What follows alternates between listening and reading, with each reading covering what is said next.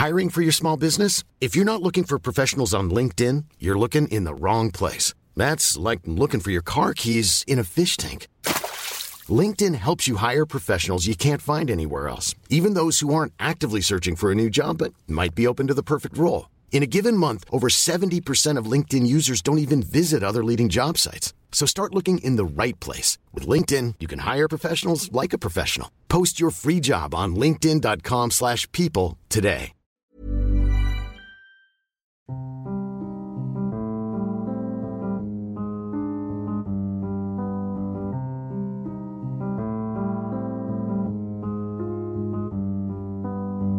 Hello les mamas, bienvenue dans le podcast qui parle de la maternité, la vraie. Celle qui épanouit, qui intrigue, qui fait peur, celle qui bouleverse, qui construit, qui propulse en terre inconnue, celle qui concerne tant de femmes que l'on entend si peu. Chaque semaine, l'une d'entre vous nous raconte son histoire sans filtre. Est-ce qu'elle a toujours rêvé de devenir mère? Comment s'est passée sa première grossesse? Quelles ont été les joies et les épreuves qu'elle a traversées? Qu'est-ce que la maternité a changé dans sa vie? Des histoires uniques qui nous rassemblent toutes. Alors, chère mamas, future mamas ou pas mamas du tout, installez-vous confortablement et laissez-vous bouleverser par la maternité, la vraie. Plus jeune, Mélanie pensait mettre sa carrière au premier plan avant d'avoir des enfants. Elle rencontre son chéri et sa famille et finalement la maternité arrive plus tôt que prévu. À 24 ans, elle devient mère et va mettre sa carrière entre parenthèses car être sur la route toute la journée n'est pas compatible avec ce qu'elle veut pour sa maternité. Son mari, lui, est footballeur professionnel et sa carrière va évoluer au fil des grossesses de Mélanie. Cela implique beaucoup de déplacements et beaucoup de déménagements pour toute la famille. Si Mélanie s'accommode très bien de cette vie de femme de footballeur, elle redoutait quand même que son mari ne puisse pas être présent pour son deuxième accouchement. Ce qu'elle n'imaginait pas, c'est que tout allait se passer très vite chez elle et qu'elle allait vivre la plus intense et belle expérience de sa vie avec sa maman. Dans cet épisode, Mélanie nous raconte pourquoi les pompiers sont arrivés en retard, comment sa maman a géré comme une chef et comment ses enfants vivent cette vie de nomade avec un papa footballeur. Bonne écoute Bonjour Mélanie Salut Shane Merci de nous raconter ton histoire dans Hello Mamas. Mais de rien, c'est avec plaisir. Alors toi, tu es la maman de deux enfants. Ils ont quel âge? Alors, euh, donc la première, euh, elle a 5 ans qui s'appelle Alia et la deuxième le deuxième pardon il a euh, deux ans et il s'appelle Adem. Alors on va revenir euh, avant que toi tu deviennes maman. Comment euh, tu envisageais bah, la maternité toi quand tu étais plus jeune? Est-ce que c'est toujours un sujet qui t'a intéressé? Est-ce que tu as toujours pensé devenir mère plus tard ou pas du tout? Eh ben écoute, euh, quand j'étais plus jeune, euh, c'est vrai que je m'imaginais être maman euh, euh beaucoup plus vieille. Ouais. Euh, je m'étais toujours dit que voilà, je ferais un petit peu ma carrière professionnelle avant d'être maman. Et, et je m'étais toujours dit que voilà que les enfants ça serait après 30 ans. Et en fait, à 24 ans, j'ai eu ma fille. Donc ah oui. comme quoi, on, on choisit pas forcément et on change souvent d'avis. Ouais. Et en fait, ce qui m'a fait changer un peu d'avis, bah, c'est le fait d'avoir rencontré mon mari euh, c'est d'avoir aussi rencontré sa famille. Il y a beaucoup d'enfants euh, dans sa famille et euh, ce que je n'avais pas dans la mienne. Et du coup, forcément, bah, c'est ça qui m'a donné envie, forcément, d'avoir des enfants beaucoup plus jeunes et de revoir mes priorités, on va dire. Ouais, ça faisait combien de temps que vous étiez en couple? Ah, Nous, on s'est rencontrés très jeunes, on avait 20 ans. Euh, et on s'est mariés à 23 ans et c'était juste après le, notre mariage quoi. C'est moi qui ai engagé la discussion euh, parce que moi je lui avais toujours dit je veux pas d'enfant avant 30 ans donc euh, ouais. donc c'est moi qui avais un peu engagé la discussion et euh, et puis voilà ça s'est fait tout seul hein, mais c'est vrai que du coup j'ai rapidement changé d'avis bah, quand j'ai commencé à côtoyer les enfants de sa famille voilà ça m'a forcément j'ai eu l'envie de devenir maman aussi à mon tour. Et alors toi, ton mari, il a une situation professionnelle un peu particulière parce qu'il est footballeur, donc tu as dû t'adapter aussi aux absences, on va en parler pendant l'épisode, je le précise euh, maintenant. Donc déjà, comment tu as découvert que tu étais enceinte? Comment ça s'est passé? Est-ce que déjà ça a pris du temps ou c'est arrivé assez rapidement une fois la décision prise de devenir parent? Et bah écoute, non, ça a été, euh, enfin, ça a été assez rapide. Je m'attendais pas du tout à que ce soit aussi rapide justement. Euh, nous, on s'était dit bon, bah voilà, euh, j'arrête ma contraception puis on verra bien quand ça viendra quoi on n'était pas non plus focalisé tout de suite non il faut que bah, après on était jeunes hein, donc du coup on s'est pas tout de suite mis la pression en se disant voilà faut que je tombe enceinte rapidement ou quoi. Euh, non, non. Euh, enfin, moi, je me prenais pas du tout la tête. Euh, je comptais même pas, voilà, mes jours d'ovulation ou quoi. Hein. Je, je regardais rien du tout de tout ça. Mais effectivement, ça a été assez rapide. Je suis tombée enceinte deux mois après l'arrêt de ma contraception. Ah oui. Donc ça a été euh, une surprise parce que du coup je m'y attendais pas. Franchement, je m'y attendais pas du tout. Donc ça a été euh, ça a été une surprise euh, et en fait j'avais des, des, des, grosses douleurs de dos. En fait j'avais une énorme sciatique. Euh, voilà moi pour moi c'était le travail. Euh, j'étais trop surmenée et, et en fait le médecin a voulu me donner des anti-inflammatoires. Ouais. Et comme effectivement j'avais arrêté ma contraception, je m'étais dit dans le doute, mais bon, je me suis dit c'est vraiment pour m'assurer euh, voilà, qu'il n'y ait pas de grossesse si jamais je prends des anti-inflammatoires. Mais pour moi, j'étais pas du tout enceinte. Donc dans le doute, euh, j'ai fait un test de grossesse et c'est avéré positif. Donc ça a été la grande surprise. Ouais, trop contente. C'est ça, ouais. J'étais très très contente, euh, mais en même temps très surprise que ça ait pris, ça a été aussi rapide. Parce que moi, on m'avait dit au moins six mois, un an. Euh, voilà, surtout que j'ai pris une contraception assez jeune, donc du coup, je, je, pensais que ça allait prendre beaucoup plus de temps. Mais en fait, pas du tout. Hein, comme quoi, ça veut rien dire. Hein, c'est vraiment, euh, c'est vraiment en fonction de chacun. Ça, ça veut, ça veut pas dire grand chose. Le fait d'avoir euh, pris la contraception jeune. Mm. Ça veut pas forcément dire quelque chose. Et alors toi, à ce moment-là, tu bosses, t'es en fin d'études, parce que tu disais que tu voulais mettre d'abord ta carrière euh, avant de mettre la parentalité au centre de ta vie. Qu'est-ce que tu faisais toi juste avant de tomber enceinte? Alors euh, moi j'étais à fond dans mon dans mon dans mon job de commercial. C'était euh, c'était le speed tout le temps. Je partais très tôt le matin, je revenais très tard le soir. Enfin c'était le boulot, le boulot, le boulot euh, toute la semaine. Enfin j'arrêtais jamais de bosser quoi. Donc c'était vraiment j'étais en plein dans ma carrière professionnelle en fait. Et c'est vrai que du coup ça, ça a été euh, un petit peu dur à gérer au début parce que le médecin m'a tout de suite arrêté vu que je fais énorme, je faisais énormément de routes. Ah oui. Donc ça a été très dur au début euh, de tout stopper, euh, voilà, de rester à la maison, pas bouger. C'était, ça a été très dur. Ah oui, dès le début de ta grossesse, il t'a demandé d'arrêter les déplacements? Oui, tout de suite parce que comme je faisais beaucoup de routes, en fait, dès que j'ai été le voir après, euh, parce que bah, lui, j'étais été le voir pour mon mal de dos, et quand je suis retournée le voir pour lui dire, bah, en fait, euh, je suis enceinte, euh, il m'a dit bah, justement que l'asiatique, ça pouvait euh, être un symptôme aussi par rapport à la grossesse. Et il m'a dit tout de suite, je t'arrête parce que tu fais trop de route et ça peut, il peut y avoir des risques de fausse couche en début de grossesse, donc du coup, il m'a arrêté tout de suite. D'accord. Donc là, tu bosses plus du tout, euh, ou tu peux quand même travailler un peu à distance en étant commercial, ou tu stoppes vraiment toute activité? Non, plus du tout, parce que comme, euh, enfin, le, travail que je faisais, c'était uniquement euh, sur le terrain. Ok. Du coup, bah, obligé de tout arrêter. Hein. C'était, ouais, on pouvait, on pouvait pas avoir de rendez-vous à distance ou quoi. Mm. Donc du coup, ouais, tout de suite, ça a été stop. Ok. Ça, ça a été dur au début. Hein. Franchement, ça a été dur. Mais ouais, comment t'occupais tes journées? C'est ça. Moi, je me voyais déjà en train de faire du tricot sur mon canapé. J'étais dépitée au début. Hein. Franchement, je, je pensais pas que ça allait. J'allais devoir m'arrêter comme ça dès le début. Mais euh, et en plus de ça, euh, il y a eu l'arrêt euh, du travail et en même temps, je, moi, il était hors de question. Enfin, j'étais fumeuse avant. Et il était hors de question pour moi de fumer enceinte, donc j'ai tout de suite aussi arrêté le tabac. Donc l'arrêt du travail, l'arrêt du tabac, c'était ah oui, challenge. tout en même temps. Au début, c'était un peu compliqué. Ouais. C'était un challenge, ouais, effectivement. Mais c'était pour la bonne cause. Bien sûr. Et ton chéri était avec toi pendant la grossesse? Alors euh, oui, cette, cette année-là, euh, il n'était pas encore euh, vraiment à haut niveau. Enfin, il était dans, encore dans un niveau euh, amateur. D'accord. Du coup, il était quand même un peu plus présent que pour ma deuxième grossesse. Euh, donc ça a été, on a quand même pu vivre la grossesse euh, ensemble. Euh, voilà, ça a été, euh, c'était chouette. Ouais.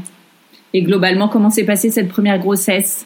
Bon, très, très bien. Hein. Il y a eu juste une petite complication, je crois, à partir de six mois, parce que c'est vrai que je suis une personne très active et du coup, je bougeais beaucoup trop et mon col s'est ouvert. Ah. un petit peu trop tôt. Donc euh, voilà, il fallait que je reste un petit peu tranquille, quoi. Il fallait éviter euh, de faire le ménage euh, ou voilà de, de, trop bouger. Il fallait rester le maximum au repos. Mais sinon, non, tout s'est bien passé.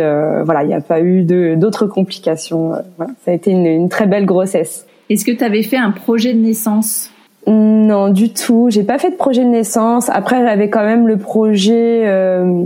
Alors pour l'accouchement, du coup, non, pas de projet de naissance, mais j'avais le projet d'allaiter pour moi c'était vraiment euh, quelque chose d'important et j'avais vraiment l'envie euh, euh, d'avoir cette expérience là avec mon bébé. Enfin c'était pour moi c'était comme une évidence. Je voulais vraiment l'allaiter. Donc j'ai fait quelques préparations à l'accouchement ou ou en plus c'était dans une maternité qui était très axée justement allaitement donc du coup, en même temps, il y avait un petit peu de préparation aussi à ça, à l'allaitement, euh, voilà.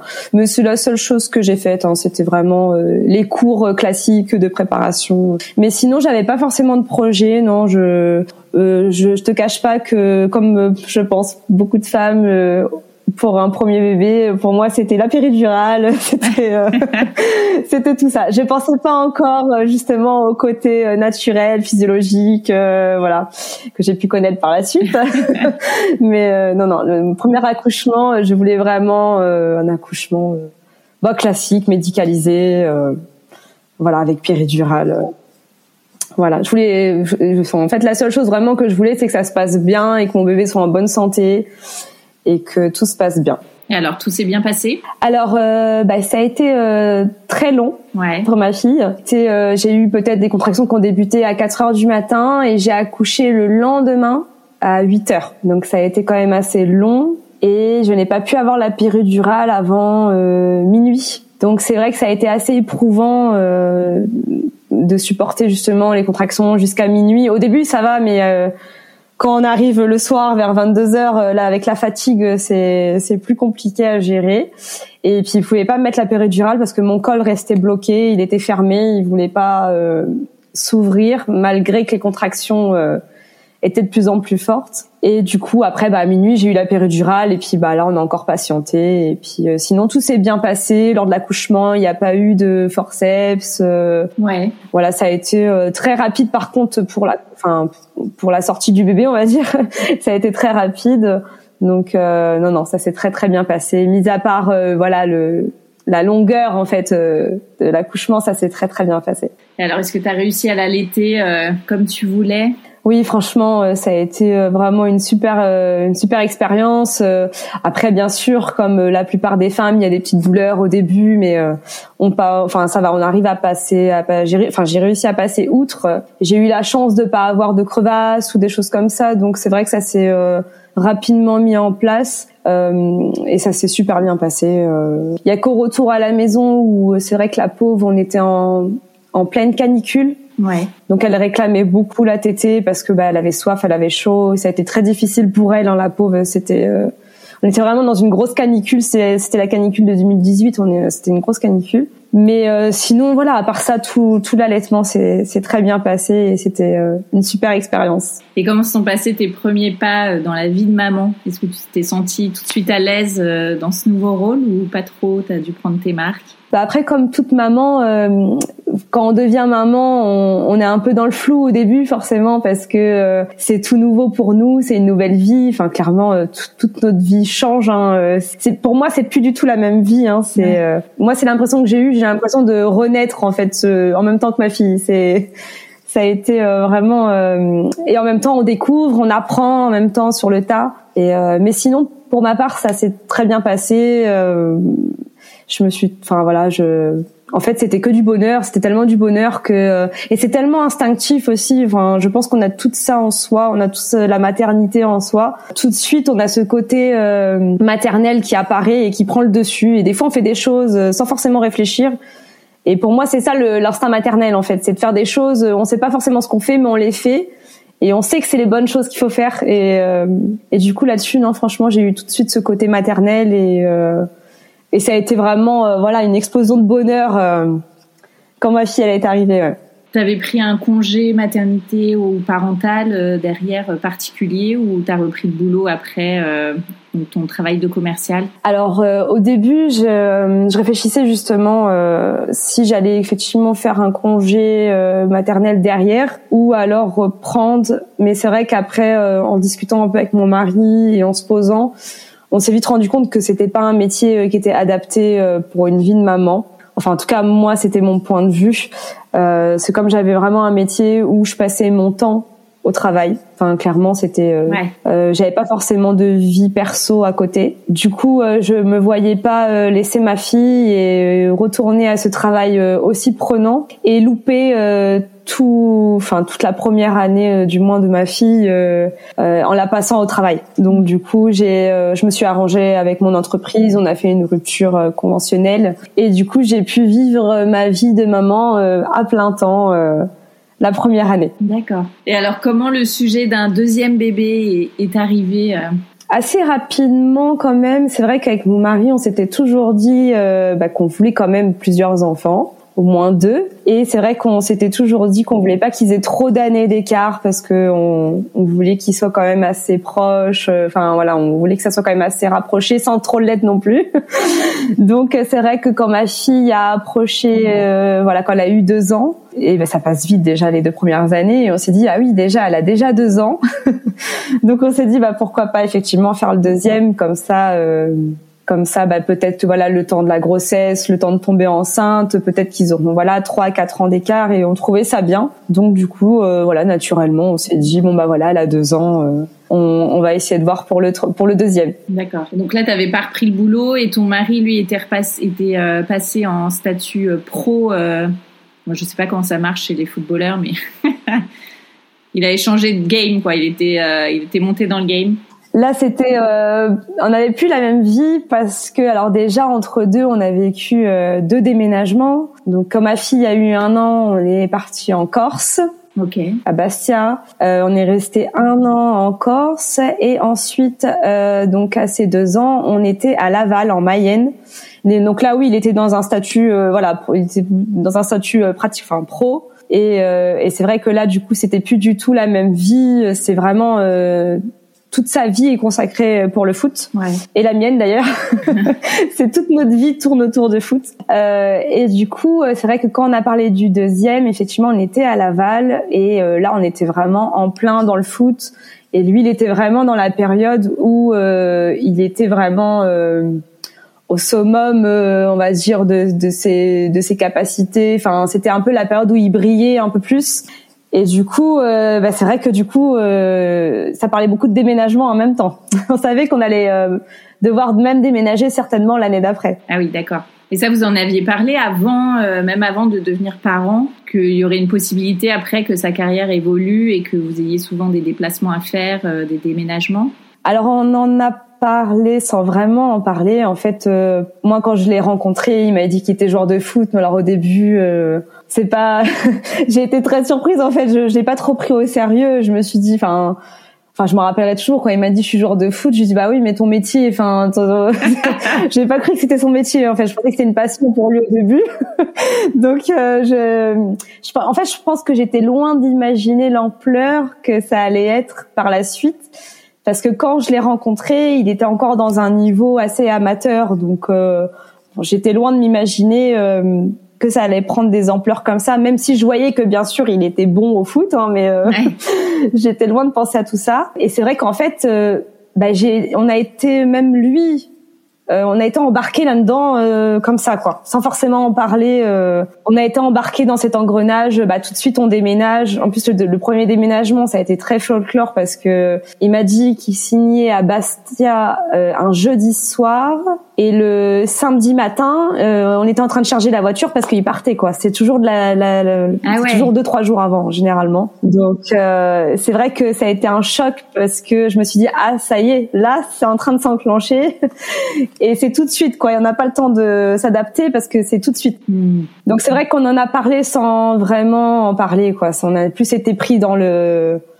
dans la vague du foot quoi. Ouais. Ça a été euh, très rapide. Ok, donc là deuxième bébé.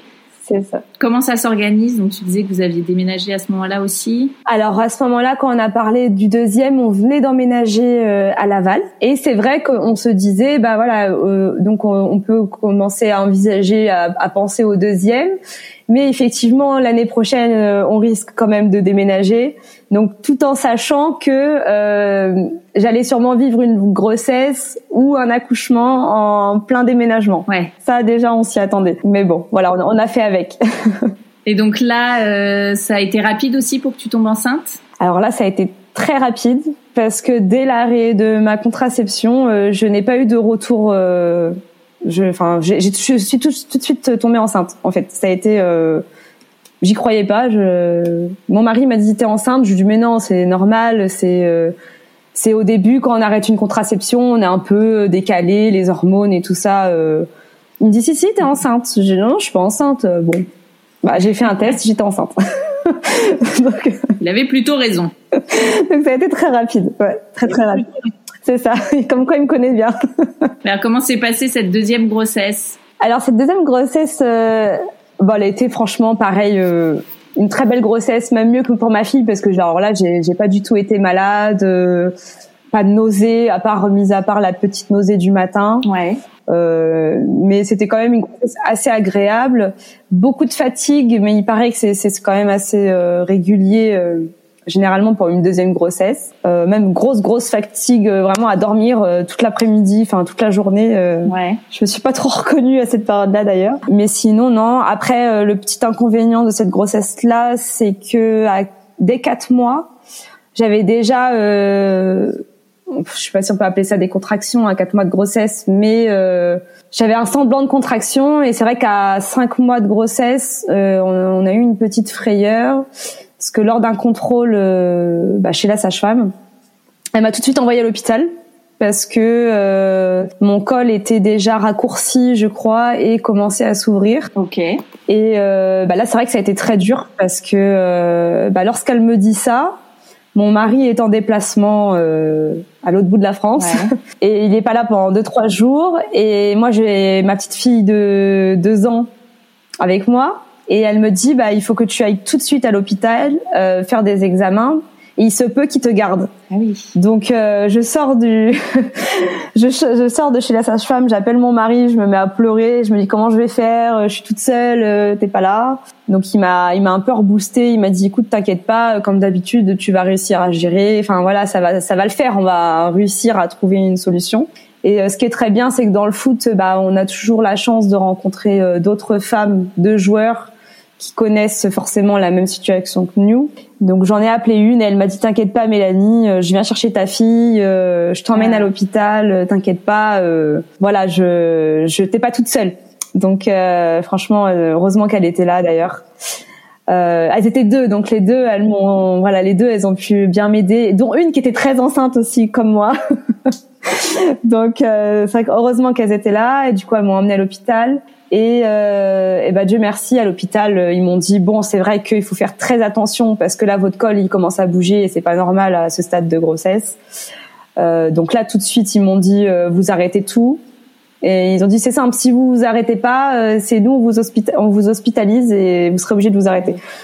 Donc du coup là j'ai essayé de vraiment de minimiser au maximum les efforts même de pas trop porter ma fille euh, jusqu'à la fin de ma grossesse quoi. Mais c'est c'est vrai que c'était un petit coup où ouais, ça nous a fait un peu peur. Ouais.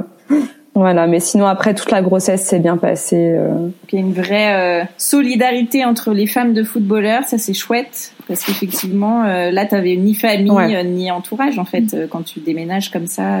C'est ça ouais. ouais. J'avais j'avais personne autour de moi et c'est vrai qu'à chaque fois c'est le seul repère qu'on a, c'est toujours bah, quelques femmes avec qui on a un peu noué noué des liens et et c'est vrai qu'heureusement parce que bah du coup euh, on est c'est un peu la seule famille entre guillemets qu'on a euh, à côté de nous. Ouais.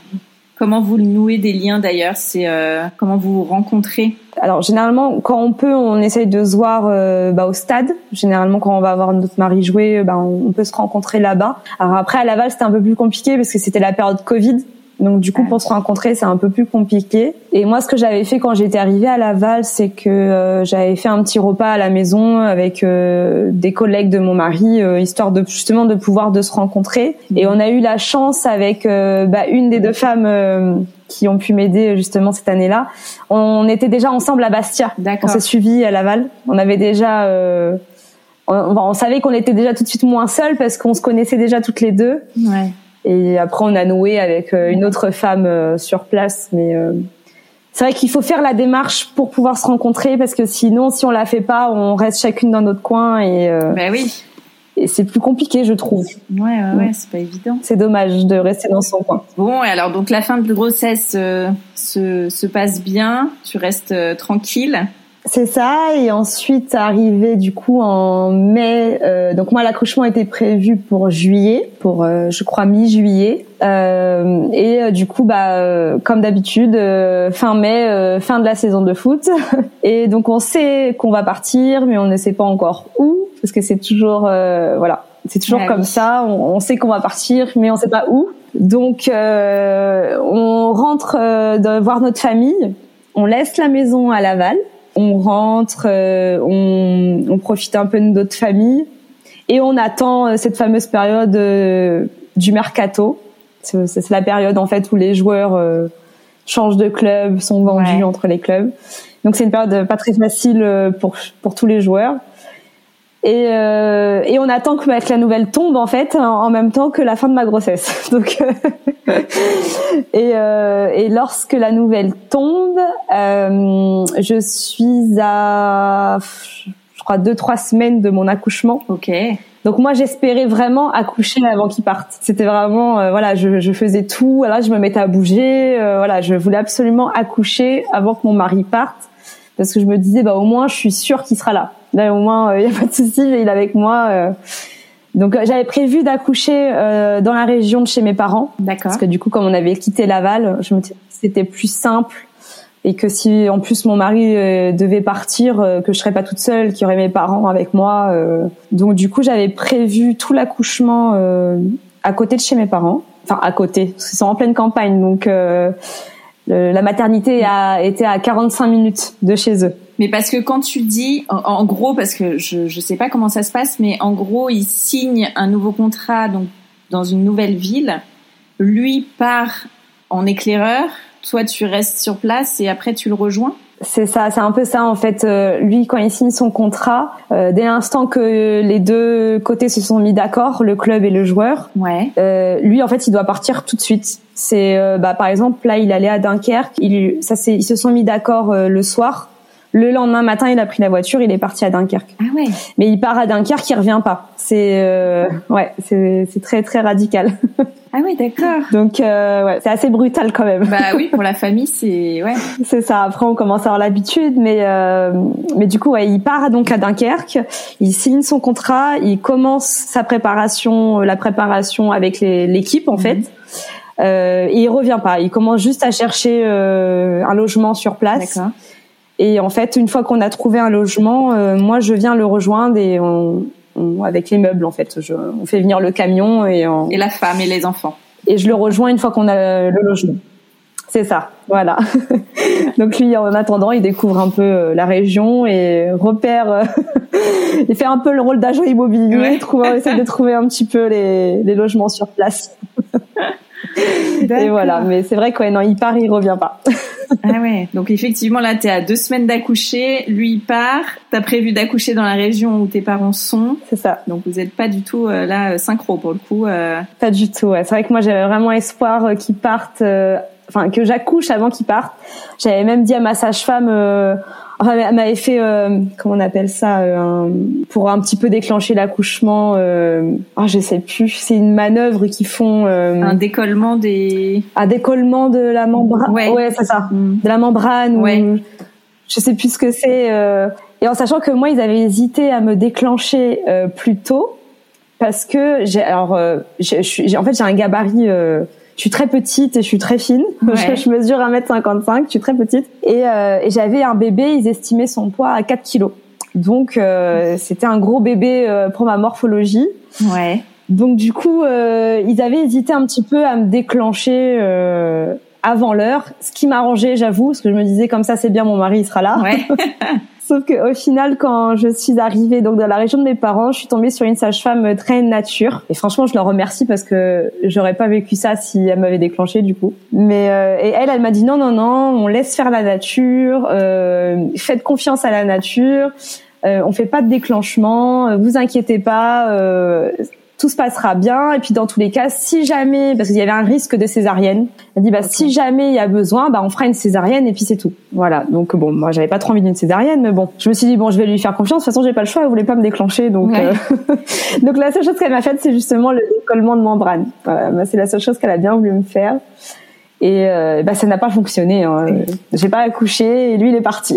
Est-ce que tu avais prévu un plan B, une personne qui le remplacerait au cas où il puisse pas être là le jour de l'accouchement? Oui, bah justement, euh, je m'étais dit, enfin, que ma maman viendrait avec moi, euh, justement, que ça serait elle qui assisterait à l'accouchement si jamais mon mari ne pouvait pas être présent. D'accord. Je pense qu'elle était loin de s'imaginer de la manière dans laquelle elle allait assister à l'accouchement. elle était loin de s'imaginer que ça allait se passer comme ça. Alors raconte-nous, raconte-nous comment ça s'est passé. Alors il faut savoir que avant l'accouchement, peut-être une semaine avant, j'ai eu un épisode de contraction mon mari était encore là. Je me demande si c'était même pas la veille qu'il parte. Hein. C'était vraiment juste avant qu'il parte. Ouais. Donc je lui dis emmène-moi à l'hôpital euh, parce que je ça me faisait un peu mal, mais ça va, c'était supportable. Et mais en mesurant mes contractions, c'est vrai qu'elles étaient quand même assez régulières toutes les cinq minutes et ça voulait pas s'arrêter malgré euh, une prise de spasfon ou quoi. Donc je me suis dit on va quand même aller contrôler à la maternité. Et à la maternité ils m'ont dit c'est du faux travail. Donc ils m'ont renvoyé chez moi. Et effectivement, c'était du faux travail parce que c'est passé un petit peu, je crois le lendemain, c'est passé. Donc en fait, une semaine après cet épisode de faux travail, j'ai eu l'impression que c'était du faux travail qui recommençait. D'accord. Quand euh, le matin, je me réveille, en fait, j'ai été réveillée par une contraction et j'ai eu l'impression d'avoir une fuite urinaire. Ouais. Ce qu'on peut avoir généralement en fin de grossesse. J'en avais quelques-unes. C'est vrai que pour que mon fils, il était très gros et il appuyait enfin, beaucoup vers le bas. Donc avec lui, j'ai eu quelques petites fuites urinaires. Donc je me suis dit bon bah c'est rien, c'est lui qui appuie. Euh, ouais. je, vraiment, je pensais que c'était une fuite urinaire. Sauf que une deuxième qui arrive, qui pique un petit peu plus. Mais franchement, euh, voilà, c'était supportable. Euh, pour ma fille, j'ai connu les grosses contractions, donc euh, bon, je me suis dit je vais me lever, je vais faire tout ce qu'on nous dit de faire, prendre un spasfon, prendre un doliprane, prendre un bain. J'envoie un message quand même à mon mari, alors parce que lui, il faut savoir aussi qu'il était en stage, euh, parce qu'il avait signé à Dunkerque, mais il était en stage de préparation au Touquet. Donc il avait demandé à son entraîneur s'il pouvait prendre sa voiture personnelle au cas où, si jamais euh, le travail commençait, il aurait pu prendre la route. Il était, je crois, à deux heures de route euh, de chez nous, donc bon, il aurait peut-être pu avoir le temps d'arriver. Ouais. Donc je lui envoie un message, je crois qu'il était, euh, je crois qu'il devait être 7h30, un truc comme ça, 7h30 du matin. Je lui dis écoute, j'ai des contractions, je vais prendre une douche, un bain et je te tiens au courant. Et en fait, bah là, ça a été très très très vite. Je j'ai pas compris en fait. Je je suis passée du stade où j'ai eu, je pense, même pas trois quatre, même pas trois contractions, je crois, avant de prendre ma douche. Je rentre dans la baignoire et là, j'ai une contraction mais très douloureuse. Là, par contre, là, je l'ai bien senti. Ouais. Et au moment où j'ai la contraction, je perds du liquide. Donc là, je me dis, euh, ça y est, la poche des os, elle est rompue. Donc j'appelle mon mari. Je dis bah Vivi, prends la route, prends la route parce que là c'est sûr, ça va être pour aujourd'hui. Euh, j'ai percé la poche des os. Donc je lui dis bon fais attention parce que j'imagine que lui il va prendre la route un petit peu vite. Hein, donc euh, j'avais un peu peur euh, de ça. donc j'ai dit mais t'inquiète pas, il y a le temps. Euh, voilà parce que pour ma fille ça avait quand même pris plus de 24 heures. Donc oui. Voilà je lui dis t'inquiète pas, prends ton temps. Je vais prendre une douche, voilà et je vais dire à ma mère qu'elle m'emmène à l'hôpital. Donc, euh, et en fait, dans la douche, j'ai voulu faire ce que je pense que toutes les femmes font. Donc, j'ai téléchargé cette fameuse application pour mesurer les contractions. Ouais. Sauf que je m'en souviendrai toujours. J'ai encore la capture d'écran. Elles étaient même plus mesurables parce que ça s'est enchaîné. En fait, elles s'arrêtaient plus. Ça s'arrêtait pas. J'arrivais même pas à appuyer sur euh, start et stop parce que ça s'arrêtait jamais. En fait, c'était. Euh... Elles étaient à la suite. Elles s'enchaînaient et la. Ouais, c'est ça. Et la douleur. Euh j'ai pas eu de d'entre deux quoi. Ça a été de rien à très fort d'un coup. Donc j'ai commencé un peu à gémir quand même. Hein. Ça a été, euh, j'ai commencé un petit peu à juste le temps de prendre ma douche. Hein. Donc euh, c'était une petite douche de cinq minutes. Hein. Donc euh, ça a été très rapide. Et j'appelle ma mère qui dormait à l'étage et je lui dis écoute maman réveille-toi parce que je là je, je pense que c'est c'est le moment et ça va j'ai l'impression que ça va assez vite donc traîne pas. Elle descend juste le temps qu'elle descende de l'étage je commençais à hurler. Et euh, elle tambourinait à la porte, elle me disait mais ouvre-moi elle me disait ouvre-moi, ouvre-moi. Donc euh, ça a beau être ma mère, je, je, suis quand même une pudeur, je voulais quand même m'habiller quand même avant de lui ouvrir. Et euh, je lui disais mais attends, je m'habille. Mais, mais non, mais je m'en fiche. On me dit ouvre la porte. Bah oui. elle dit ouvre la porte et tout. Donc je lui ouvre la porte. Et puis là, elle me voit à quatre pattes sur le, le tapis de douche devant la baignoire. Et elle me, je lui dis maman, écoute, j'ai l'impression que ça va vite. Emmène-moi tout de suite à l'hôpital. Elle me dit attends Mélanie, euh, je te connais, je t'ai vu pour Alia, enfin pour, pour ma première. Si tu cries comme ça, c'est que c'est tout là euh, tu vas accoucher ici. Donc moi quand elle m'a dit ça, je me suis dit mais non, elle exagère. Je me dis ouais, je vais pas accoucher ici. je sais pas possible. Elle me dit non non, j'appelle les pompiers, euh, j'appelle les pompiers tout de suite. Je je te mets pas dans la voiture. Et heureusement qu'elle ne m'a pas mise dans la voiture parce que ça a été tellement vite que bah j'aurais accouché dans la voiture. Mais sur le coup, c'est vrai que quand elle m'a dit ça, je me suis dit non, elle exagère. Enfin, euh, je, je, pour moi, c'était improbable que j'accouche, euh, que j'accouche tout de suite, sans forcément aller à la maternité. Et puis le temps qu'elle appelle les pompiers, donc je l'entends appeler les pompiers, etc. J'essaye de me déplacer. Et forcément, comme euh, bah, toutes les femmes qui sont passées par là, on a forcément cette fameuse envie d'aller aux toilettes. Donc, euh, quand j'ai senti cette envie-là, je me suis dit c'est bon, je vais accoucher ici. Mm. Donc, euh, et là en fait, ça a été euh, bah, l'instinct vraiment qui a pris le dessus. Je, je me suis plus du tout reconnue. Je me suis mise à quatre pattes. J'ai agrippé les, les, les barreaux du, des escaliers qui étaient devant la salle de bain. Et, euh, et j'ai essayé. Je me suis dit bon, euh, il faut que tu gères euh, un peu tes contractions, quoi. Il faut que tu arrives à gérer la douleur parce que la douleur était vraiment intense. Et j'avais surtout une très grande peur, c'est que euh, je faisais que de penser à ça. Comme on m'avait dit, risque de césarienne. Ah oui, c'est vrai. J'avais vraiment peur que mon fils en fait ne passe pas. Je me disais mais si il passe pas, comment on fait? Il n'y a pas de médecin, on est, il y a pas de bloc opératoire. Donc j'avais vraiment euh, cette grande peur. Quand j'ai réalisé, au moment où j'ai réalisé, où je me suis dit, écoute Mélanie, tu vas accoucher ici, tu n'auras pas la péridurale, c'est forcément on y pense. euh, je me suis dit bon écoute, faut que tu fasses avec quoi. Ça va se passer comme ça. Maintenant, euh, faut que tu sois forte et tu vas y arriver. Et, euh, et c'est vrai que j'ai eu cette peur, par contre, qui a pris vite le dessus. Je faisais que de penser à mon fils. Je pensais même plus à la douleur. Je me disais, mais il faut, il faut qu'il passe, quoi. Il faut qu'il passe. Ouais. Et c'est vrai que j'ai fait quelque chose que jamais j'aurais pensé avoir la force de faire, mais je me suis auscultée toute seule. Je, j'ai, j'ai mis la main parce que j'avais, je voulais savoir s'il descendait. Ouais. Donc euh, je mets la main, donc j'arrive à rentrer. Euh, bah, je suis un peu comme les sages-femmes, quoi. je me suis improvisée sage-femme. j'arrive à rentrer, je sais plus combien de doigts. Mais ce que j'ai senti surtout, c'est que j'ai senti sa tête avec le cordon sur la tête. En fait, j'ai senti le cordon sur sa et avec sa tête derrière en fait. Je, je sentais ça. Et là euh, je me suis dit c'est bizarre euh, de sentir le cordon. Enfin c'est c'est bizarre. Et je dis à ma mère euh, je dis maman je, je sens le cordon et tout. C'est bizarre non? Je parce que je, je, sens le cordon. Et ma mère pour me rassurer elle savait que c'était pas normal mais elle m'a dit mais non t'inquiète pas c'est normal. Ben c'est bien il arrive il arrive. Tu vois il passe et tout il arrive. T'inquiète pas et tout. Et elle me dit bah de toute façon les pompiers ils arrivent. Sauf que dans notre euh, dans notre un peu périple, le, les pompiers se sont perdus. Mais non. ils ont mis, euh, je crois, 25 minutes à arriver, alors que d'habitude ils prennent 5 minutes. Ah. Et euh, ils nous ont dit vraiment, on est désolé. je sais pas, leur truc il était pas à jour ou je sais pas. Ah et Ils se sont perdus, ils trouvaient pas du tout le, la maison. Et euh, mon père, euh, qui était dehors en panique, essayait de faire des grands gestes. Euh, il nous a expliqué ça après, qu'il était dehors en train de faire des grands gestes pour essayer de trouver les pompiers, pour leur montrer où était la maison. Et du coup, pendant tout ce temps-là, ben, on a dû tout gérer avec ma mère en fait. Et donc, quand je lui ai dit qu'il y avait le cordon, elle a essayé de me rassurer, de me dire non, t'inquiète pas, c'est normal. Et c'est vrai que ça a été une sensation vraiment incroyable parce que je l'ai senti tomber en fait dans le bassin. En fait, j'ai, ça m'a fait un poids énorme dans le bassin et euh, ça m'a en même temps rassurée parce que du coup je me suis dit euh, bon bah c'est bon il passe en fait. S'il est tombé dans le bassin c'est que ça passe. Et là ça a été instinctif. Je me suis dit c'est bon il arrive il faut que je me prépare et je vais accoucher. Donc je me suis mis sur le dos. J'ai mis j'ai mis mes pieds sur ma mère enfin sur un, pied sur la porte et un autre pied sur ma mère. Non mais c'était très euh, quand j'y repense J'avais la tête sous les escaliers. Donc il fallait pas que je lève la tête parce que sinon je me cognais dans les escaliers. Donc euh, ouais, c'était un peu, c'était très drôle hein, comme situation. et donc euh, ma mère, bah tout de suite a, a pris le relais et elle s'est mise devant euh, pour accueillir mon fils.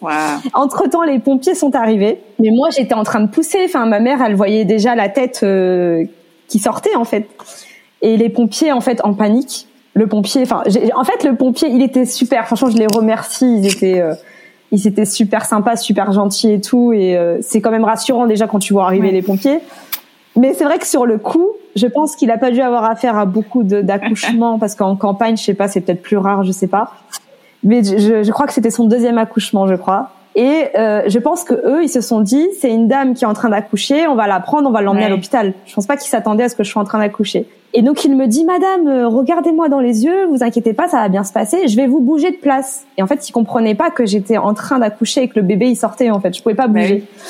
Et il me disait, je vais vous bouger. Je lui disais, non, non, non, vous me, vous me bougez pas. Euh, je suis, en, je suis en train d'accoucher. Il me dit, mais si vous êtes pas bien, parce que le pauvre, il m'a vu avec la tête sous les escaliers, là, avec le pied sur ma mère et tout. Donc il s'est dit, la pauvre, elle est pas bien. et donc je, je l'ai regardé. Je lui ai dit, mais vous, regardez-moi dans les yeux. je suis en train d'accoucher. Le bébé sort. donc du coup, il m'a, c'est là qu'il a réalisé, je pense. Et tout de suite après, il s'est mis en marche. Il a sorti l'oxygène. Il m'a mis de l'oxygène, voilà. Mais du coup, ma mère en fait a tellement pris les choses en main que le pompier était juste à côté avec euh, voilà pour euh, fournir le matériel. voilà, c'est ça. et du coup, euh, ouais, ma mère a tout pris en charge.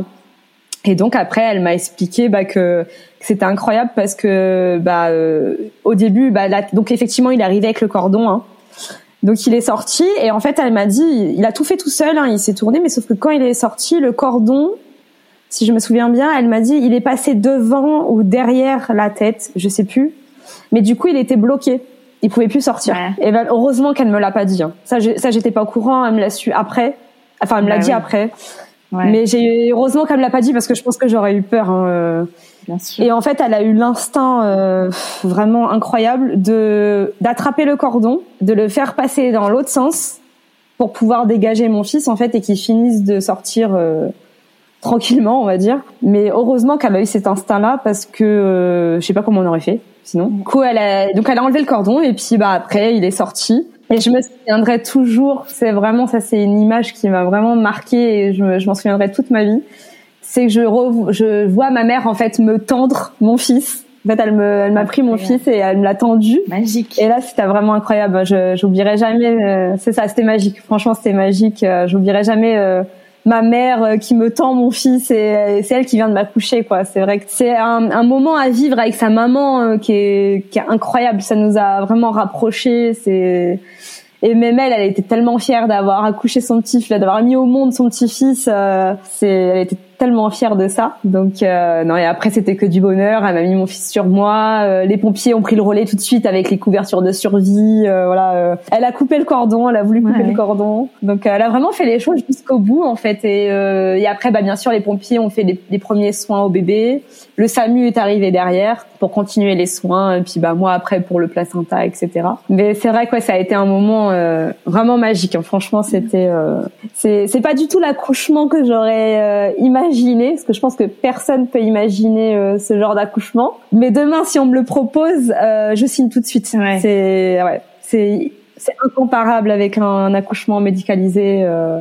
Demain, si jamais il devait y avoir un troisième, c'est pas dans notre projet, mais bon, s'il devait y avoir un troisième, je voudrais un accouchement, peut-être pas à la maison, parce que je me dis, si jamais il y a des complications, c'est vrai que il n'y a pas le corps médical derrière, mais un accouchement vraiment physiologique, sans péridurale, euh, voilà, euh, dans une salle de naissance un peu euh, cosy. ouais. Voilà, c'est vrai que je choisirais plus un accouchement comme ça que l'accouchement que j'ai eu pour ma fille. C'est vrai que c'est vraiment incroyable à vivre. Et alors après ça, toi, t'es resté chez toi ou ils t'ont quand même emmené à, à, la maternité où ils ont fait tous les soins à la maison et t'es resté à la maison? Alors j'ai eu les premiers soins euh, vraiment euh, partiels, hein, euh, c'est-à-dire juste le, enfin le fait de, faire, de, sortir le placenta euh, par le SAMU.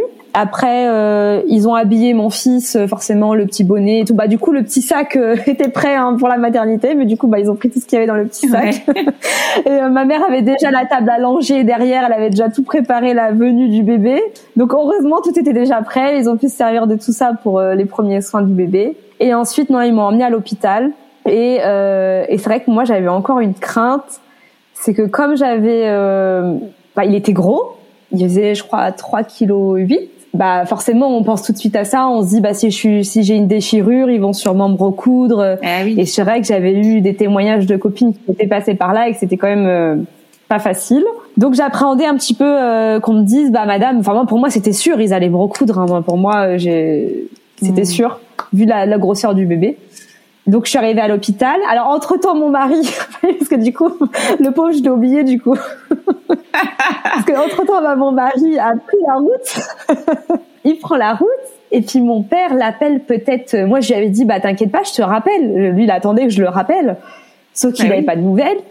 Et euh, mon père entre temps, euh, le pauvre, bah il a dû gérer ma fille parce que la pauvre euh, elle a entendu sa maman hurler, mm. donc euh, ça l'a réveillée. En fait, mes hurlements l'ont réveillée.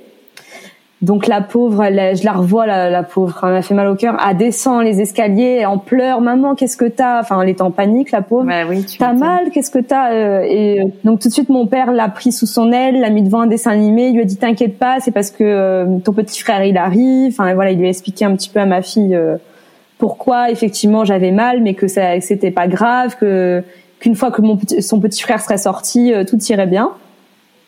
Donc euh, il s'est occupé de ma fille et entre temps bah du coup il a appelé mon mari et il lui dit euh, oui bah elle est en train d'accoucher sauf que mon mari il s'est dit mais comment ça il y a pas longtemps elle m'a appelé et elle est en train de me dire je prends ma douche parce que ça devait être peut-être 15 minutes après. C'était vraiment euh, sur euh, une durée très courte. Ah oui, d'accord, ouais. Donc euh, lui, il a pas compris. Il s'est dit comment ça, elle est en train d'accoucher.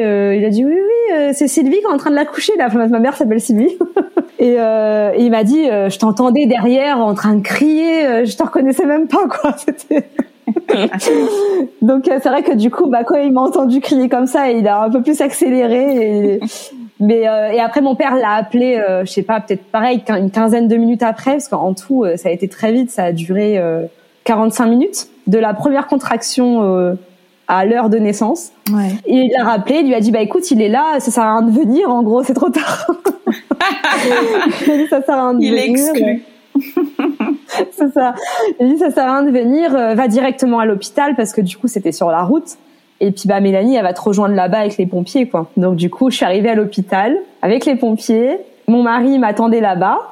Donc je suis arrivée, c'était un petit peu drôle parce que je suis arrivée avec le brancard. Donc j'étais sur le brancard, j'avais mon fils sur moi et on passe euh, le couloir où toutes les mamans qui sont en fin de grossesse attendent leur euh, rendez-vous du troisième trimestre ah d'avant accouchement. Et là ils m'ont toutes regardé en me regardant, en se disant mais elle a accouché chez elle, c'est sûr, c'est genre avec le bébé. Elles m'ont toutes regardé avec des yeux. Je suis sûre qu'elles se sont toutes dit pourvu que ça m'arrive pas. Je suis sûre qu'elles se sont toutes dit ça. Elles m'ont toutes regardé avec un air euh, étonnée. Et, euh, et après, bah, je suis arrivée, mon mari m'attendait. Et puis, du coup, j'ai pu recevoir les premiers soins, euh, du coup, à l'hôpital. Mon mari a pu quand même faire le pot à pot avec son fils. Donc ça, euh, franchement, j'étais contente parce que comme il n'avait pas pu assister à l'accouchement, euh, ouais. c'était c'était top. Et puis, bah là, j'ai eu la bonne surprise que que en fait, il y a, y a, eu aucun euh, il n'y a pas eu de dégâts quoi tout est parfait pas besoin de soins Trop bien. donc j'étais agréablement surprise et j'ai pu repartir euh, en marchant jusqu'à ma chambre. Euh, voilà, c'est c'est ça l'avantage aussi de pas avoir de péridurale. Hein. Ouais, t'as récupéré beaucoup plus vite. Ouais, franchement, ouais, rien à voir que qu'avec ma fille. Euh. Non, non, là, c'était bah tout de suite. Hein, franchement, on a l'impression que limite on n'a pas accouché, quoi. C'est on est tout de suite en forme. Et donc après, t'es rentrée à la maison au bout de combien de temps? Bah alors le problème, c'est qu'on avait toujours pas de maison quand on est rentré. en fait, ce qui s'est passé, c'est que déjà à l'hôpital, le jour même où j'ai accouché, euh, je, bah, je crois que j'ai accouché du coup, il devait être 8 heures. Euh, je suis arrivée à l'hôpital vers 11 heures et je crois que je suis arrivée en chambre vers 13 heures. Même pas une heure après que mon mari était en train d'appeler des camions de déménagement pour euh, déménager notre maison, enfin les sociétés de déménagement. Et, euh, et entre-temps, il fallait qu'on fasse le déménagement. Donc heureusement que toute notre famille est super solidaire avec nous. Ils ont tous été à Laval, ils se sont occupés du déménagement. Qu'on n'a même pas pu dire au revoir à d'autres maisons en fait. Hein. on a dû tout gérer à distance et moi depuis la maternité. Donc pendant tout le séjour à la maternité, j'ai géré le déménagement. Et ensuite, bah, on n'avait toujours pas de chez nous. Donc je suis rentrée euh, chez mes parents. C'était un peu difficile parce que bah, mon mari, il a eu le droit qu'à une journée. Donc euh, ah ouais. il a pas pu rester avec moi euh, le long du séjour à la maternité. Euh, déjà, c'était déjà euh, exceptionnel qu'il lui qu'il le laisse venir. Hein. Il y a des clubs des fois qui refusent. Euh, même pour l'accouchement. Ça, je comprendrais. Enfin, ouais, même pour l'accouchement. C'est rare quand même qu'ils refusent, hein, mais on a déjà entendu des histoires où ils ont ils ont refusé. lui, ça va, ils l'ont laissé venir. Par contre, tu reviens le soir.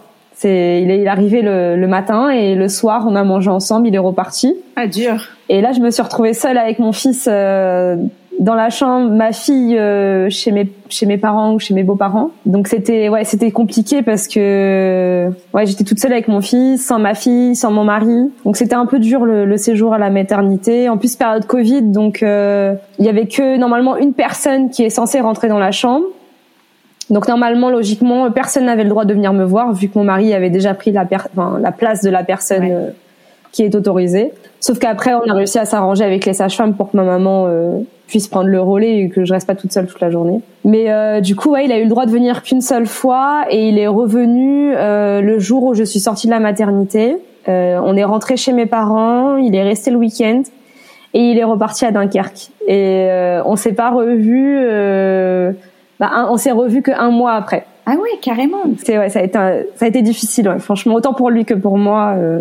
lui, il était tout seul dans un petit studio, le temps de trouver euh, une maison à Dunkerque, et moi j'étais ici avec les enfants euh, chez mes parents à, attendre qu'on trouve un logement en fait. C'était un peu compliqué euh, le début. Ouais, tu m'étonnes. Mais bon. Oui, ensuite vous êtes tous retrouvés à Dunkerque. C'est ça. Un mois après, on en a eu marre, euh, même si on n'avait pas trouvé de logement. Euh, on s'est dit, allez, vas-y, tant pis, on va se serrer dans le dans le dans le petit appartement, euh, le temps de trouver quelque chose. Et donc on est parti le rejoindre à Dunkerque. On n'a pas pu tenir et. Euh, ah et je crois que deux semaines après, on a réussi à trouver euh, un logement, enfin. bon, et cette nouvelle vie, maman de deux, comment ça s'est organisé? L'allaitement s'est bien passé aussi pour le deuxième? Ouais, pareil, l'allaitement s'est super bien passé euh, et surtout que même encore mieux que pour la première, hein, ça a été vraiment, euh, c'était fluide quoi. Franchement, l'allaitement euh, avec le deuxième, ça a été vraiment très fluide. Et puis après, bah c'est vrai que c'est euh, encore une nouvelle vie parce qu'on connaît la vie avec un enfant, mais avec deux enfants, ça change encore. Ouais c'est encore un autre rythme à prendre. C'est encore la vie qui s'accélère encore plus. Mais c'est encore une dose de bonheur en plus, quoi. C'est vrai que euh, ça s'accélère plus, mais à chaque fois, c'est que du bonheur, en fait. C'est encore une fois plein de bonheur. Et, euh, et puis surtout de voir le premier, de voir la grande, en fait, qui s'occupe de son petit frère, qui est émerveillée devant son petit frère. Ça, franchement, ça n'a pas de prix. C'est, c'est juste incroyable. Quelle aventure. Oui. Depuis, vous avez déménagé, redéménagé. Euh, tu me disais en off tout à l'heure que c'était à peu près chaque année. Oui, ensuite, euh, donc on a fait toute l'année à Dunkerque et c'était top aussi à Dunkerque. C'est bien parce que nous, du coup, bah, ça nous fait découvrir quand même pas mal de régions. Euh, oui. C'est quand même assez sympa. Et ensuite, ah, bah, alors là, ça a été le, le grand changement parce que là, on est parti à l'étranger, donc à la fin de la saison à Dunkerque, donc un an après. Mon fils avait un an. il a signé en Lettonie Ok.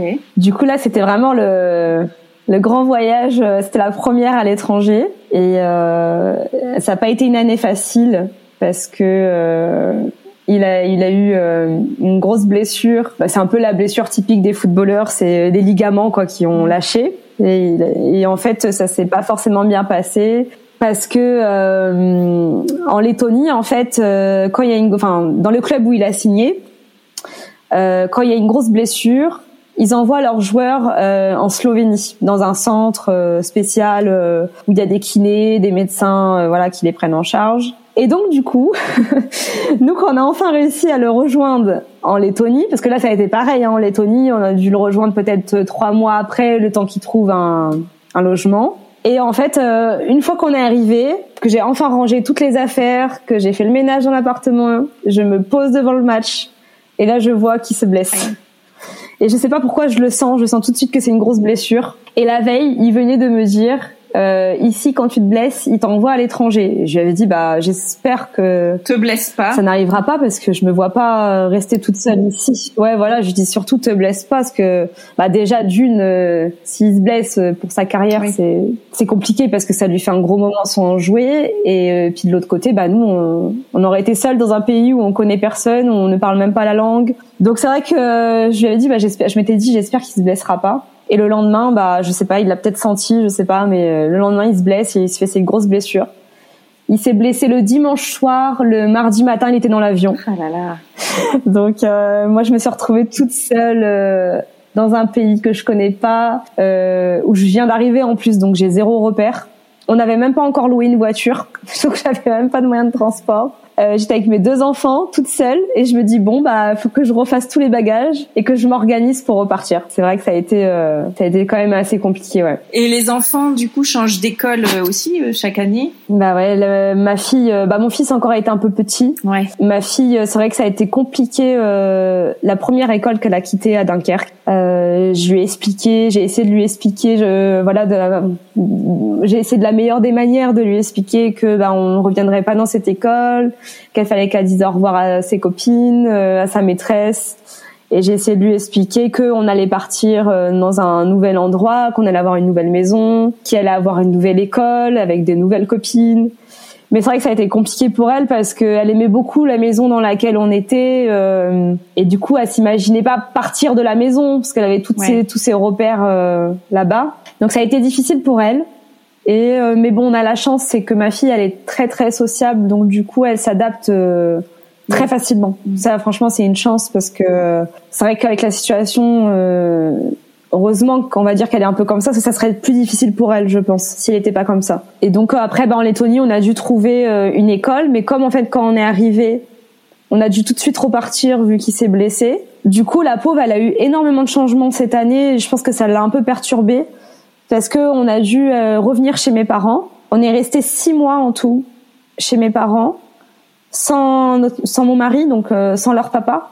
Ouais. Donc ça a été dur pour eux de bah de qu'il n'y ait pas papa à la maison. Euh, tous les jours, j'entendais il est où papa, il est où papa, il vient quand? Elle a dû aller dans l'école du coup qui est à côté de chez mes parents. Mon mari, il a pu venir nous voir une semaine un peu par-ci par-là, mais on va dire qu'il est peut-être venu, je crois, trois quatre fois trois quatre fois une ou deux semaines à chaque fois. Euh, entre deux en fait, entre ce qu'il a dû se faire opérer. Enfin voilà, c'était un long parcours. Et du coup, six mois après, au mois de février, on est retourné en Lettonie et donc la pauvre rechangement d'école. Et là, elle est arrivée dans une école. Donc heureusement, j'avais trouvé une école française euh, à Riga. Donc c'est dans la capitale. Mais le problème de cette école française, c'est qu'il y a très peu de Français en Lettonie et du coup, il y a c'est une école qui est fréquentée que par des Russes. Donc euh, dans sa classe, il y avait, euh, je sais pas moi, 80% de Russes. Il devait y avoir euh, deux Lettons et euh, ils étaient que deux Françaises dans la classe. Ah Donc ça a été difficile pour ma fille parce que euh, malgré qu'ils parlent français, parce que les, les Russes ont, ils ont déjà appris à parler français l'année précédente, mais ils sont, on va dire que je pense que c'est culturel là-bas. Ils sont très fermés. Ils sont pas de sont pas trop sociables, ils sont pas du genre à aller vers les autres, euh, voilà. Et ma fille allait vers eux, mais eux, euh, elle était beaucoup rejetée par eux, quoi, parce que pour elle, pour eux, c'était une étrangère, donc euh, donc ça a pas été facile pour elle au début. Puis après, elle a eu sa petite copine française et voilà, je lui disais, écoute Alia tu t'en tu t'en fous des autres, t'as ta copine et puis voilà, tu tu fais pas attention. Euh. Elle me dit oui c'est vrai maman t'as raison, j'ai ma copine. Donc euh, après ça va, elle a réussi à trouver euh, justement à être épanouie quand même dans cette école avec sa petite copine. Mais bon là ça a encore été bah, le déchirement encore là, lui expliquer qu'on doit partir, qu'on qu'on va rentrer en France et qu'il faut dire au revoir encore une fois à sa maîtresse, sans dire au revoir encore une fois à sa copine. donc bon, mais je vois qu'elle commence un petit peu à s'habituer elle gagne en maturité. Là, elle a 5 ans, donc euh, ça me fait rire. Enfin, des fois, je trouve ça admirable parce qu'elle me dit oui, t'inquiète pas, maman, je vais retrouver papy, mamie, je vais retrouver mes cousins, cousines, et je vais retrouver d'autres copines. Donc, elle me répète ce que moi je lui ai déjà dit euh, les années auparavant. Mais sinon, ouais, voilà. Du coup, c'est toute une vie, euh, toute une vie un peu de, de migration comme ça, quoi. ouais, c'est un petit peu à part, effectivement. Et toi, niveau euh, travail, est-ce que tu as repris depuis ou parce que vu tous ces changements aussi, c'est difficile d'avoir une carrière de ton côté? Ouais, franchement, c'est c'est très compliqué. Euh, pour tout avouer, moi, j'ai mis toute ma carrière de côté euh, pour la carrière de mon mari, parce que bah nos carrières ne ne coïncidaient pas ensemble en fait. Moi, j'avais un travail très prenant et lui le sien. En fait, le foot, c'est vraiment euh, c'est c'est on vit que pour le foot en fait. C'est toute notre vie est rythmée par le foot on peut jamais rien prévoir parce que c'est euh, toujours des choses de dernière minute. Euh, c'est euh, c'est vraiment ouais, voilà c'est vraiment le foot qui rythme notre vie donc c'est compliqué de trouver un travail et d'avoir une vie professionnelle à côté. C'est pas infaisable. Il y a d'autres femmes qui arrivent à avoir euh, une carrière professionnelle à côté, mais c'est vrai que la plupart, elles sont entrepreneuses ou, ou voilà, elles vont avoir euh, une, une entreprise, enfin une micro-entreprise ou euh, elles vont travailler à leur compte. Donc c'est vrai que moi je me penche de plus en plus à à trouver justement quelque chose que je que je peux faire à mon compte, voilà trouver un domaine que je peux exercer à mon compte. Parce que mon, mon travail, malheureusement, c'est plus généralement euh, dans des entreprises et pas trop à son compte. Donc, il euh, faut juste que je trouve le bon le bon secteur et il faudrait que j'essaye de me lancer dans quelque chose comme ça. Mais c'est vrai que c'est compliqué d'avoir euh, une vie professionnelle. C'est pour ça que quand il arrêtera le foot, quand sa carrière sera terminée, je lui ai dit là cette fois-ci je reprendrai ma carrière professionnelle. Ouais. T'es vraiment allé à l'opposé de ce que tu imaginais avant de devenir maman. Toi qui disais ce sera ma carrière avant tout. Exactement. C'est ça. Et maintenant, c'est euh, la maman avant tout, euh, c'est les enfants avant tout. Et puis bah maintenant, j'ai une vie de, de maman au foyer, quoi. C'est euh, c'est pas du tout, du tout ce que j'avais mis sur mes plans de base. Mais bon, c'est une belle, c'est une belle aventure aussi. Et puis je me dis qu'au moins j'aurais vu mes enfants grandir. C'est une chance aussi de ce côté-là, ouais. de voir ses enfants grandir. c'est une chance que qui est pas donnée à tout le monde et et je me dis, même si parfois c'est pas toujours facile parce que on, la vie professionnelle euh, manque beaucoup, euh, mais c'est quand même une chance de voir ses enfants grandir. Donc on en profite en attendant. On va passer aux petites questions de fin d'épisode. Alors habituellement, je demande euh, en fonction de la ville de la maman, mais toi comme tu changes à peu près tous les trois jours de ville, ah oui. je vais te poser une autre question. C'est quoi pour toi être une maman femme de footballeur? Alors oui, alors une maman femme de footballeur, justement, bah, c'est une maman qui est euh, qui s'occupe exclusivement de ses enfants déjà, euh, parce que justement, bah, comme on n'a pas trop l'opportunité de travailler, même si c'est pas euh, un cas général. Hein, il y a d'autres femmes qui sont mamans et qui travaillent, qui sont aussi avec des footballeurs.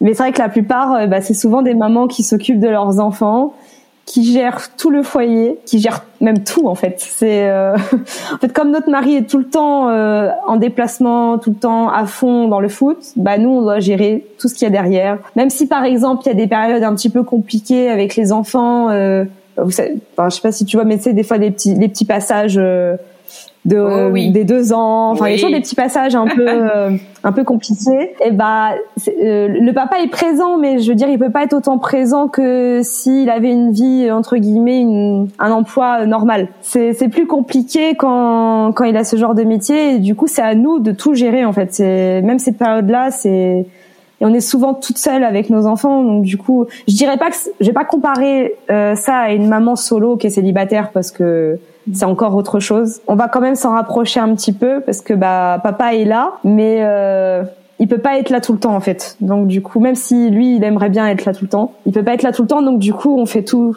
tout seul. Même les accouchements. Même les accouchements, voilà. Même les accouchements. mais euh, mais c'est une vraie aventure. Franchement, c'est avoir son mari qui est genre de foot. Euh, c'est vrai qu'il y y a des inconvénients. Bah là, on le fait de pouvoir tout gérer, les déménagements, se réadapter à chaque fois, à chaque endroit, chaque ville, chaque euh, voilà. C'est vrai que ça peut faire peur un peu quand on entend un peu notre train de vie. Mais franchement, il y a aussi beaucoup d'avantages. C'est, c'est une belle aventure quand on voit ces enfants qui sont derrière leur papa, euh, qui la regardent à la télé. Enfin moi, quand je vois ma fille qui crie les papas à la télé ou qui crie les papas dans le stade, euh, on peut que être fier. Et je pense que même lui, quand il voit sa fille, parce que bon, je pense qu'il a, il, il doit savoir à peu près où on est dans le stade. Euh, quand il voit sa fille comme ça qui est derrière lui, il doit être vraiment très fier et euh, on a une vie un peu atypique, mais euh, on a quand même une chance quand même de vivre tout ça. Euh, c'est une belle aventure. Et quels sont tes projets rien que pour toi et ce prévu en famille? Les projets en famille, bah pour l'instant sont toujours les mêmes. Hein. C'est on suit le on suit le, le mood foot. c'est on suit la vague du foot en fait. C'est on peut pas avoir de projet en fait en famille malheureusement pour l'instant parce que c'est le foot qui rythme nos projets en fait. C'est ça se fait en fonction de, du foot. Donc on peut pas trop avoir de projets et on en aura plus je pense quand euh, il aura terminé sa carrière. Euh, par contre, euh, moi, c'est vrai que j'ai des projets qui s'installent maintenant que les enfants commencent à être un peu plus grands. Mon fils là va avoir deux ans, donc euh, il peut peut-être même rentrer, je pense, à l'école. Je vais voir pour qu'il puisse déjà commencer un petit peu l'école dans six mois, je pense cet hiver. Donc, je vais pouvoir un peu reprendre mes projets et, et voilà. Je, moi, mes projets, ça va être plus de, de, de, de faire quelque chose à mon compte, voilà, de faire une formation et, et pouvoir travailler à mon compte. Ah, ça, ça va être mon projet euh, de cette année. Merci beaucoup, Mélanie. Mais de rien, c'est avec plaisir. Voilà les mamas, c'est un épisode qui s'achève. Merci pour votre écoute. On se retrouve dès mardi prochain pour découvrir une nouvelle histoire qui parle de la maternité, la vraie. En attendant, n'hésitez pas à mettre 5 étoiles et un avis sur votre application de podcast préférée et rejoignez la communauté Hello Mamas sur Instagram. À très vite!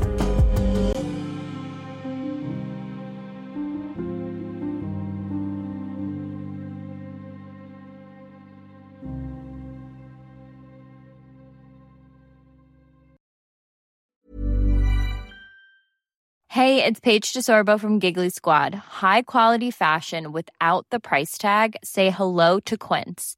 I'm snagging high-end essentials like cozy cashmere sweaters, sleek leather jackets, fine jewelry, and so much more. With Quince being 50 to 80% less than similar brands. And they partner with factories that prioritize safe, ethical, and responsible manufacturing. I love that. Luxury quality within reach. Go to quince.com slash style to get free shipping and 365 day returns on your next order. Quince.com slash style.